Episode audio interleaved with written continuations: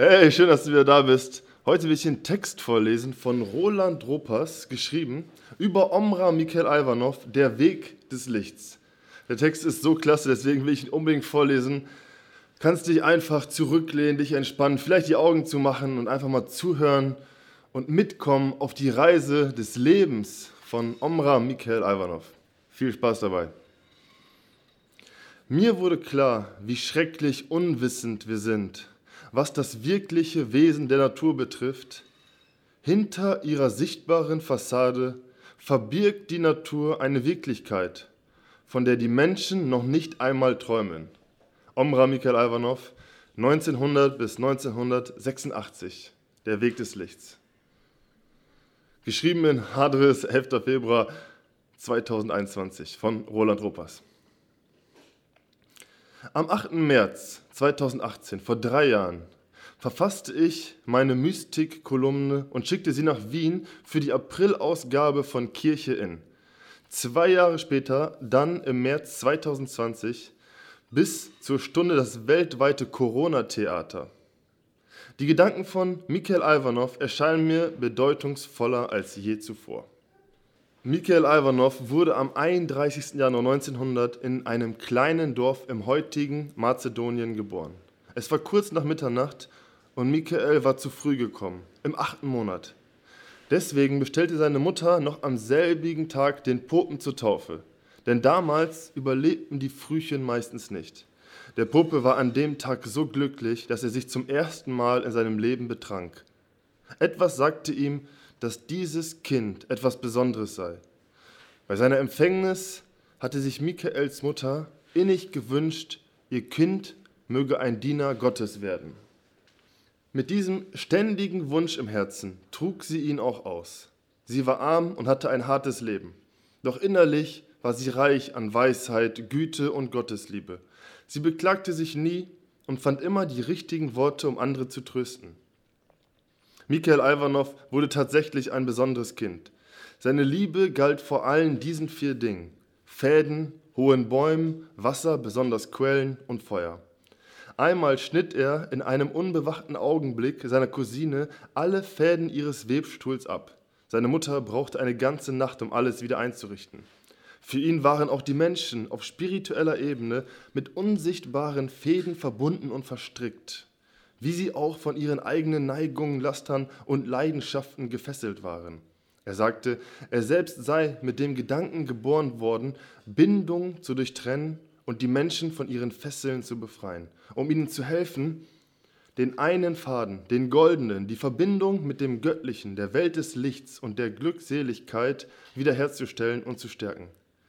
Er wollte, dass die Menschen zu ihrem verlorenen Glück zurückfinden und wusste, dass dieses nur in den hohen, reinen Regionen zu finden ist.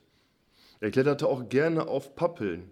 Er liebte es, hoch oben über allem zu sitzen und einen Überblick über das Leben unter sich zu haben. Diese Vorliebe verwandelte sich später in die Liebe zu den göttlichen Höhen, zu allem, was rein, edel und schön ist und was Überblick und Klarheit gibt. Er liebte seit frühester Kindheit die Schönheit, die Poesie, die Harmonie. Ich liebe Gott, weil er schön ist. Wäre er es nicht, so könnte ich ihn nicht lieben, aber er ist schön. Schon kurz nach seinem neunten Geburtstag starb sein Vater. Die ersten Schuljahre waren hart für Michael. Seine Mutter konnte ihm keine Schulbücher kaufen. Oft ging er mit leerem Magen und ohne Schuhe zur Schule und lernte seine Aufgaben beim raschen Lesen aus den Büchern der Kameraden. Seine Mutter wurde aus Sorge um die Zukunft schwer krank. In dieser Zeit pflegte Michael sie, kochte und versorgte auch seinen drei Monate alten Bruder. Schließlich heiratete seine Mutter wieder und vor allem, um die Existenz der Familie zu sichern, zu der noch drei weitere Kinder hinzukommen sollten. Dennoch lebte die Familie immer am Rande der Armut. Mit 16 Jahren beschäftigte er sich ausgiebig mit Farben. Er malte die Scheiben seines Zimmers nacheinander mit den sieben Spektralfarben an um die verschiedenen Wirkungen zu erfahren. Er meditierte bei jeder Farbe einige Tage und beobachtete deren Wirkung. Bei Lila gelang es ihm mühelos, aus seinem Körper herauszutreten. Er entdeckte auch, dass er besondere psychische Fähigkeiten besaß, Gedanken lesen und hypnotisieren konnte. Einmal stieg er mit einer Gruppe von Freunden auf den 2925 Meter hohen Berg Musala. Das Tal lag in dichtem Nebel. Er fragte seine Freunde, welchen der Seen sie im Tal sehen wollten, hob dann seine Hand und zum Staunen aller zeigte sich klar der gewünschte See. Dann senkte er die Hand, der See verschwand wieder im Nebel. Diesen Spielchen setzte eine innere Vision ein Ende. Er sah eines Tages zwei Wesen. Das eine hatte eine eindrucksvolle Gestalt. Es verkörperte Kraft und Macht aber sein Gesicht war hart, sein Blick finster und schrecklich. Das andere war strahlend, sehr schön, und sein Blick drückte endlose göttliche Liebe aus. Er fühlte, dass er sich entscheiden musste und wählte das Wesen mit dem Antlitz Christi, auf dem sich Sanftmut, Güte und Opferbereitschaft spiegelten. Von da an wandte er sich in übertriebener Weise spirituellen Übungen zu. Ich hatte mich Hals über Kopf in verschiedene Atem- und Konzentrationsübungen aus dem Yoga gestürzt. Und man kann sagen, dass ich dadurch meine fünf Sinne nicht mehr ganz beisammen hatte. Die Tage und Nächte waren angefüllt mit Studien, Fasten, Meditation, Atem- und Konzentrationsübungen. Und darüber war ich mager geworden, bleich und sehr geschwächt. Meine Mutter war der Verzweiflung nahe. Er wurde ernsthaft krank und war dem Tode nahe. In seinem Delirium verlangte er nur nach Büchern über Philosophie, Religion und Wissenschaft, die ihm seine armen Eltern dann auch brachten. Und wie durch ein Wunder genas er. Er hatte in dieser Zeit mit 16 Jahren schon wunderbare mystische Erlebnisse. Er erzählte später, ich fühlte ein Feuer in mir brennen und weinte vor Entzücken, war in Ekstase. Da ich aber in den Büchern nichts darüber gelesen hatte, verstand ich nicht, was es war. Nach einer Reihe beharrlicher Übungen und geistiger Arbeiten war das Feuer entfacht und loderte in mir. Ich begriff nicht, was vorging. Aber von da an ereigneten sich seltsame, unglaubliche Dinge. Damals geschah es, dass ich die Sphärenmusik vernahm. Erst viel später wurde mir klar, dass jenes Feuer ein Lichtfunke des Äthers, ein Hauch des Pranas, des kosmischen Geistes war. Ich wurde aus meinem Körper herausgehoben und bekam die Sphärenmusik zu hören.